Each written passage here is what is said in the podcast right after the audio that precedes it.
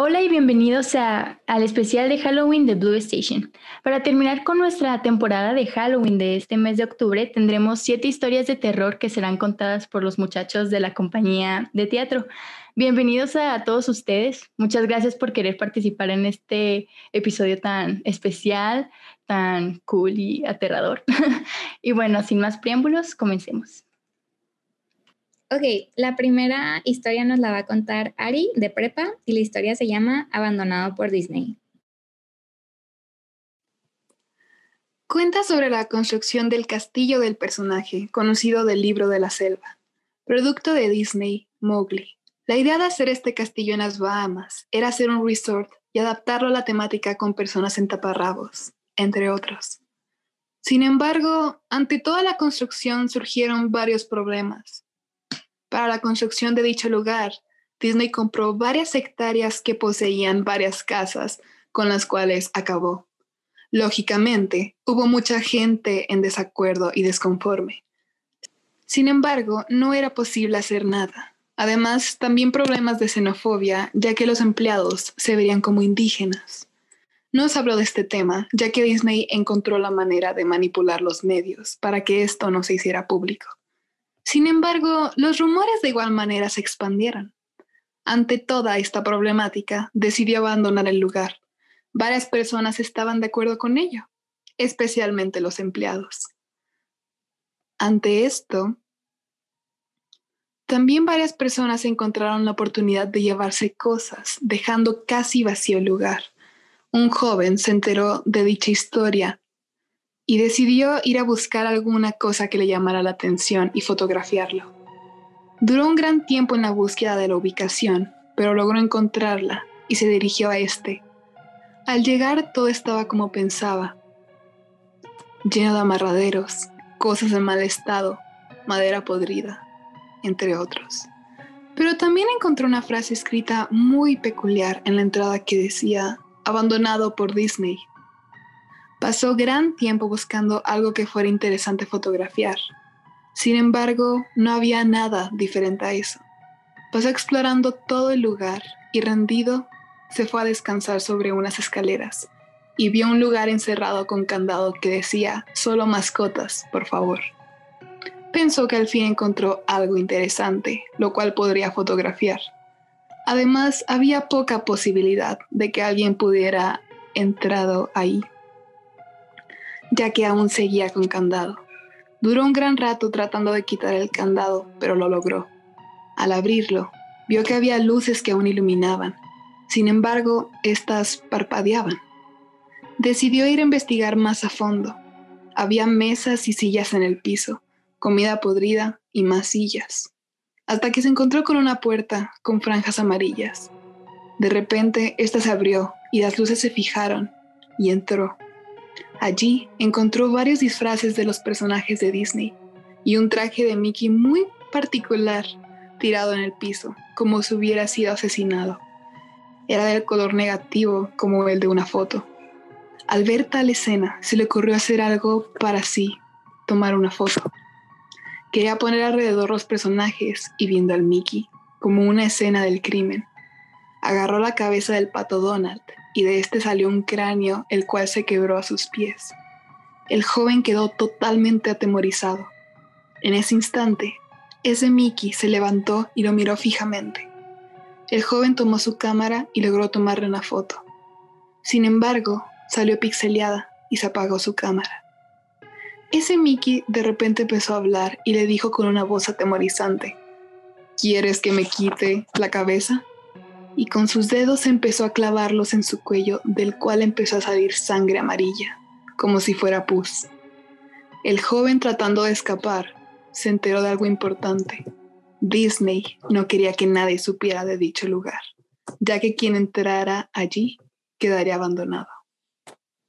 ¡Uh! ¡Wow! ¡Qué terrorífico! La verdad, yo ya conocía esa historia, no me acuerdo dónde la, la vi, eh, de seguro ustedes también, pero siento que Ari le dio un toque más claro de que la forma en la que lo leyó y así. Tomó un giro totalmente inesperado, la neta. no me lo esperaba para nada de que el Vicky empezara a hablar. No sabe Sí, Sí, la verdad sí está muy intenso, me recuerda un poco a Chernobyl. Este, pero bueno, vamos con la siguiente historia que nos lo va a contar Arturo. Él está en el campus en carrera y nos va a contar la leyenda de Tepostecatl. Y vamos a empezar. Bueno, pues vamos a darle. ¿Se escucha bien? Va. La leyenda de Tepostecatl. Tepostecatl es un personaje de leyenda de la región mexicana de Morelos. Se dice que fue el hijo de una princesa embarazada a través de la magia, a través de un pequeño pájaro que se posó en su hombro.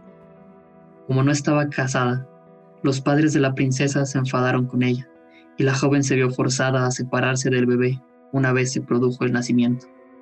Y así empezó el periplo de Tepostecatl, cuando su madre lo abandonó en el bosque y fue recogido por una colonia de hormigas. Estos pequeños insectos lo alimentaron cooperando con unas abejas, que se dieron parte de su miel para que las hormigas se la llevaran al pequeño. Meses más tarde, las hormigas dejaron al pequeño Tepostecatl al lado de un agave, y éste lo acogió entre sus hojas y lo alimentó con su savia. Pasó un tiempo, y el agave dejó a Tepostecatl sobre unos maderos y lo puso en el río, lugar en el que el niño viajó hasta que una pareja de ancianos de Tepoztlán lo hallaron y lo adoptaron en su familia. Años más tarde, cuando Tepostecatl ya era un joven fuerte e inteligente, un monstruo con forma de serpiente gigante llamado Mazocuatl apareció para atemorizar a los pobladores de la región. Y el anciano que había adoptado al joven fue elegido para luchar con ella. Como se sentía viejo y débil, su ahijado Mazacuatl lo reemplazó y mató a la serpiente usando un filo hecho con cristal de obsidiana. Qué padre. Yo la verdad esa leyenda no la conocía, pero siento que es más como conmemorativa del sur, ¿no? No sé, yo tengo mucho conflicto con que lo alimentaron hormigas. sí, la verdad estuvo curiosa. Gracias, Arturo. Pero bueno, vamos a escuchar la tercera historia que nos la va a contar Irian, también de carrera en el campus Chihuahua. La leyenda que nos va a contar es El árbol del vampiro de Guadalajara. Hace muchos años, un extranjero proveniente de Europa llegó a un poblado de la zona de Guadalajara, México. Era una persona extraña y reservada, pero su falta de interés en socializar con la gente de la región no era lo más inquietante. De hecho, desde la llegada de ese hombre misterioso, empezaron a aparecer primero cadáveres de animales muertos y luego cuerpos sin vida de niños, todos ellos desangrados. Una noche, la gente del poblado decidieron buscar al extranjero para enfrentarlo, asumiendo que él era el autor de los hechos. Esa noche lo encontraron intentando morder a un lugareño, así que le clavaron una estaca de madera y luego sepultaron su cuerpo bajo una pila de ladrillos. Años después, un árbol creció de entre los ladrillos a partir de la estaca de madera y se dice que al cortar sus ramas aparecen dentro del corte regueros de sangre de las víctimas del vampiro de Guadalajara. ¡Uh! ¡Hala! Eso sí me dio como spooky vibes. Esta cosita. Buenísima. Y sí, y como que muy mexicana, ¿no? Qué, qué intenso. Habrá que preguntarle a alguien de Guadalajara si sí es como una ya ¿Creen que ¿no? Igual y sí, también estaría cool ver a ver si hay de que algún lugar. Qué padre. Muchas gracias, Irian. Muy bien. La cuarta historia nos la va a contar Carol, también de carrera del campus de, Chihuahua. Y la historia que nos va a contar se llama La princesa Donají. Bueno, esta leyenda cuenta que Cosijopi, el último gobernador del istmo de Tehuantepec, en la zona sur de México, tuvo una hija a la que llamó Donají. Durante una guerra entre los mixtecos y los zapotecos, Donají fue capturada como rehén y posteriormente decapitada. A pesar de que su cuerpo fue sepultado, nunca se dio a conocer el lugar donde yacía su cabeza. Tiempo después, un pastor que pasaba por la sierra oaxaqueña arrancó una azucena, una flor silvestre también llamada lirio.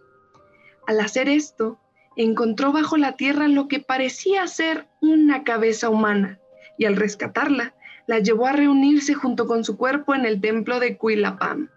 Fue entonces cuando el alma de la princesa Donají pudo finalmente descansar en paz. Ay, ay. Esta estuvo bonita, Está fuerte. curiosa. Qué padre. Muchas gracias, Carol. Muy bien.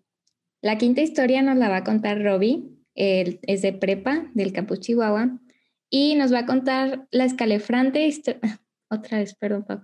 Y nos va a contar la escalofriante historia del autobús fantasma de Pekín, que seguramente desanimará a algunas personas a usar el transporte público. Como tantas leyendas urbanas, esta comienza en una noche oscura y tormentosa. Eso sí, hay más de una versión sobre la historia, como el número de la ruta. Sin embargo, el rumor común suele comenzar así. Un autobús hace su trayecto de la medianoche y es el último. Después, dos hombres hacen señas al vehículo y aunque el conductor es reacio a recogerlos ya que no están en una parada, acepta y los deja subir.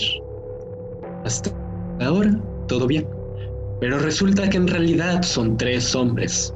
Los dos están sosteniendo a otro que parece estar en mal estado. De igual modo, los tres tienen la tez extraordinariamente pálida y llevan vestidos de la dinastía Qing, que duró desde 1644 hasta 1911. El conductor del autobús busca la explicación de que son actores, que no tuvieron tiempo de cambiarse después de hacer alguna función. A medida que el autobús se va quedando vacío, se quedan un hombre joven y una persona mayor. De la nada, la persona de más edad se pelea con el joven, alegando que le robó la cartera para obligarle a bajarse en la siguiente parada e ir a la policía. Al dejar el transporte, le dicen al joven que la pelea fue un ardid para ayudarles a bajarse. Aparentemente, los tres hombres no habían tocado el suelo, sino que flotaban. Algunas versiones afirman que no tenían piernas. Los dos van a la policía a denunciar a estos supuestos espíritus, pero no son tomados en serio. Sin embargo, a la mañana siguiente se enteran de que el autobús nunca completó su ruta. Algunas versiones afirman que nunca lo encontraron, mientras que otras afirman que se halló días después, con tres cuerpos gravemente descompuestos en su interior. ¿What? ¡Qué miedo! ¡Wow! Y siento que también la voz de Robbie le dio el toque. Sí. Oh, estuvo muy padre, estuvo padre. Estuvo buenísima. Wow. Y luego, según yo, sí hay muchas historias de miedo, así como asiáticas, ¿no? Más leyendas. de miedo, pero- Bueno, muchas gracias, Robbie. Ok. Entonces, la penúltima historia nos la va a contar Sara, también de prepa del campus Chihuahua, y su historia habla sobre los bebés del agua que pueden ser encontrados en Estados Unidos, concretamente en Utah e Idaho. Bueno, los bebés del agua, según la tradición de los nativos americanos, se pueden encontrar en el Parque Estatal de Massacre Rocks en Idaho y en el lago de Utah, aunque la primera leyenda es claramente más perturbadora. Se cree que los bebés del agua de Idaho son los fantasmas de niños pequeños que la gente hambrienta de la tribu Shoshone ahogó en el río, eligiendo esta muerte antes de que murieran de hambre. Se dice que, si te sientas en las rocas, todavía puedes oír sus gritos. Mientras que algunas historias afirman que los bebés simplemente se ahogaron, otras afirman que se adaptaron, desarrollaron branquias y juraron vengarse de los vivos.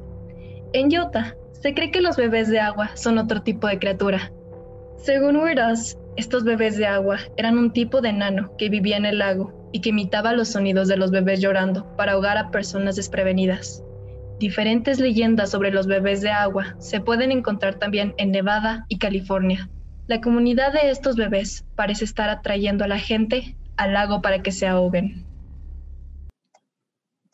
¡Oh my God! Ay, está bien intenso. Yo siento que eso sí es real. Yo siento Sí, que claro. sí criaturas así de que súper spooky. Sí, Suena muy Lovecraftian. suena Me como las sirenas, ¿no? O sea, Es como que Suena como se sirenas. mala. Lo que me encanta es que... los bebés. Lo que me encanta es que Sara lo leía de una forma en la que sonaba como incluso positiva, que sonaba cínico. Sí, lo decía como, feliz. Ajá, o sea, como dice que cualquier oración. Y le dio un efecto muy padre. Sí, qué padre. Muchas gracias, Sara. Esta, esta historia estuvo diferente y muy padre. Yo la verdad no la he escuchado. Los amo. Y por último, Mau, ahora sí, de Campus Juárez, ya no he hecho, ah, no, de Monterrey. ¿Qué, te pasa? ¿Qué te, ¿Qué te, pasa? De Campus, de Campus Veracruz. Este, pues Mau, no es de Campus Chihuahua, eso es lo que tienen que saber. Eh, Excelente. Nos va a contar sobre el primer ataque del chupacabras, del que hay una constancia de que fue en Puerto Rico en 1995 y desde entonces ha habido supuestos avistamientos en Norteamérica. Ok. La palabra chupacabra significa chupador de cabras en español. De hecho, se cree que los chupacabras son criaturas vampíricas con forma de reptil que drenan la sangre de las cabras y otros animales pequeños. El primer avistamiento de un chupacabras fue en marzo de 1995 en Puerto Rico, cuando ocho ovejas fueron encontradas muertas y desangradas con tres pequeñas heridas punzantes en el pecho. Cinco meses después, hasta 150 animales de granja fueron encontrados sin vida de la misma manera. La leyenda se extendió y hubo más avistamientos de este tipo en América Latina y en el sur de Estados Unidos, aunque también han habido episodios similares en el norte de Maine. En la década de 2000, el chupacabras resurgió, pero se veía algo diferente. Según la BBC, fue descrito como un animal sin pelo, como un perro que camina sobre sus cuatro patas, y de aspecto bastante horrible, sin vello, con una apariencia demacrada y la piel quemada.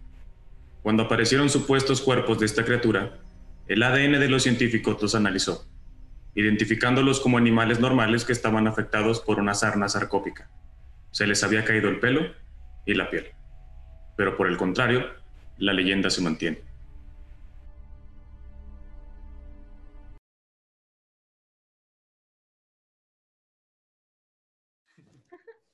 ¡Wow! La verdad, bueno, están de testigos que a mí me dejó impactada esa leyenda, tanto que dejé de grabar por accidente. Este, pero que me risa es la que el chupacabras, que significa el que chupa cabras. Oye, oye, es lo que dice la leyenda, no es mi culpa. Yo pensé que el chupacabras era más mexicano. No sabía que como que se vio por primera vez en Puerto Rico. Yo hace poquito sabía que está como en toda Latinoamérica, de que el chupacabras. Qué, qué, padre y qué curioso, ¿no? Que, o sea, que es un animal que mucha gente, según ellos, lo han visto. Yo creo que igual y sí es un animal, ¿no? O sea, de que es un animalillo cualquiera, pero, pero a lo mejor son coyotes, pero pues sí que les dio sarna y son pelones. Ha de ser como los gatos pelones, ¿sabes? a lo mejor. en coyote. Egipcios, ajá. Ah, pobrecitos. Pero bueno, qué, qué miedo y qué padre. Y, y bueno, muchas gracias, amigos. Se la rifaron con las historias, les quedaron súper padres. Y pues esperamos que también los que estuvieran escuchando este episodio se hayan entretenido, les haya dado eh, escalofríos en algunas partes o risa en algunas otras, este, y que les hayan gustado en general todos los episodios que les subimos en este mes Spooky. Eh, los preparamos con mucho cariño para ustedes, esperamos que hayan tenido un muy buen mes. Muchas gracias de nuevo a los de teatro por querer participar en este especial de Halloween. Y eh, nosotros los vemos en el siguiente episodio, ya no spooky, pero igual muy padre, en la siguiente semana. Adiós.